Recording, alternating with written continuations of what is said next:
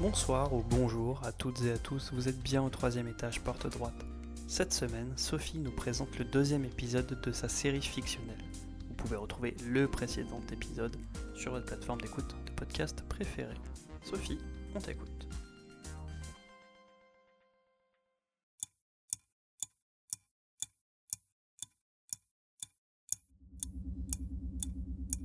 Le confinement se prolonge, toujours plus long. Ça fait trois ans déjà. Trois ans que vous ne vivez plus vraiment. Personne ne vit plus vraiment. Des vieux crèvent seuls dans leurs nouveaux appartements, enterrés en direct sur YouTube, sur fond de visioconférence avec un prêtre. Les couples sont séparés. Au début, ça devait être provisoire qu'on se répétait. Mais maintenant, des coussins chauffants à texture de peau remplacent le contact. Le contact.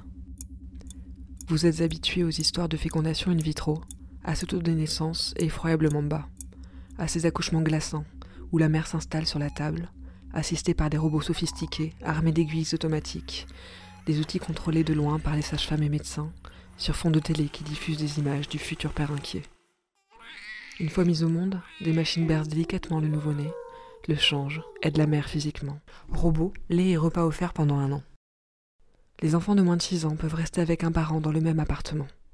De 6 à 18 ans, le duo est transféré dans un cocon. C'est comme ça qu'ils ont baptisé les nouveaux appartements familiaux. Le cocon est structuré par une paroi en verre trempé qui coupe 2, 3, 4 pièces modulables, voire plus, selon le nombre d'enfants. À 18 ans, on déchire le cocon. On se laisse guider dans une voiture autonome qui vous transfère dans votre nouvelle vie d'adulte.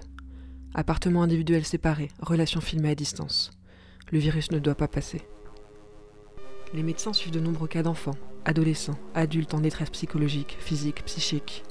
Les scientifiques observent le phénomène à plus large échelle, l'identifient, le nomment paradoxe utilitariste. Les maladies mentales se multiplient, l'obésité, les AVC, les crises cardiaques et le diabète atteignent des pics jamais vus auparavant.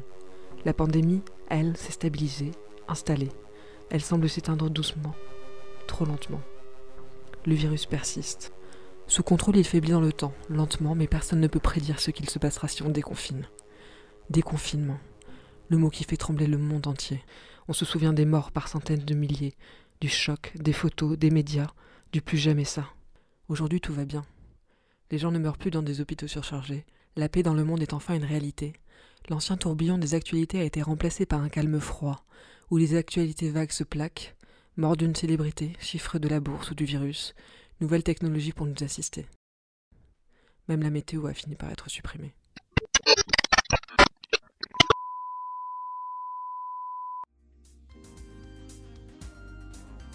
Eh bien, merci beaucoup Sophie, on espère un nouvel épisode très vite.